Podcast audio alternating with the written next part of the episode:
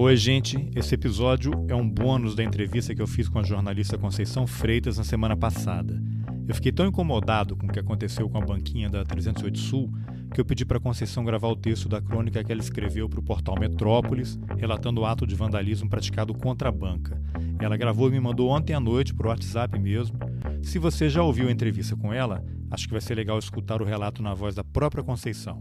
Se você não ouviu, não tem problema. Você pode parar agora, escutar o episódio anterior e depois voltar aqui. Ou escuta agora o relato da Conceição e depois ouve a entrevista com ela. Acho que a experiência vai ser igualmente fascinante. Vamos nessa.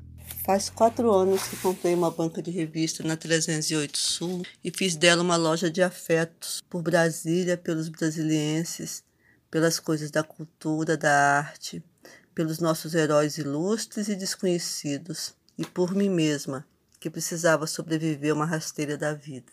De ontem para hoje, de 4 do 10 para 5 do 10, alguém rasgou o painel da fachada leste, desenho do plano piloto. Arte gráfica de Ana Mendes, artista que se dedica a desenhar mapas de grandes cidades do mundo.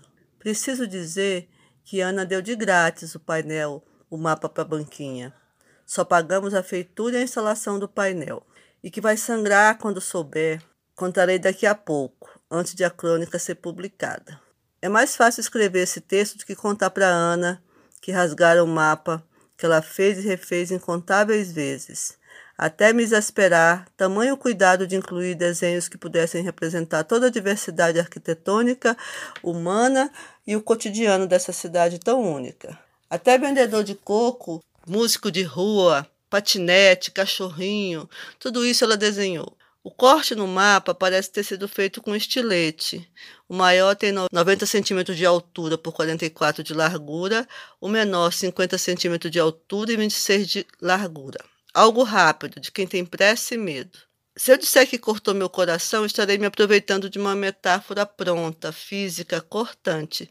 Mas não tenho saída, cortou meu coração.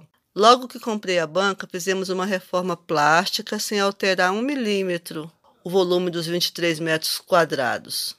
A quadra é tombada e severamente vigiada pelos moradores mais atentos, mais comprometidos com o que a 308 significa para o plano piloto.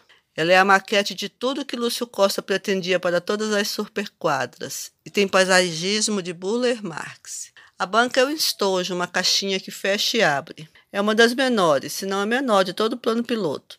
Logo depois da reforma, ela ficou uns três meses só na parede branca. Três fachadas alvas clamando por um pichador ou um grafiteiro das madrugadas. Todos os dias eu chegava temendo por isso. Inacreditavelmente, elas continuaram intactas até que colocamos o painel da Gabriela Bilar, arquiteta que fez o mapa da 308, que agora está na fachada oeste, e não foi vandalizado, pelo menos até o instante que o escrevo, e pelo menos até agora. Eu poderia pensar que foi um dos muitos moradores de rua que transitam pela quadra. Os bancos do Burler Marx, na igrejinha, são a morada de muitos deles. Mas, ao contrário do que os moradores de apartamento de casa costumam pensar, morador de rua só quer sobreviver.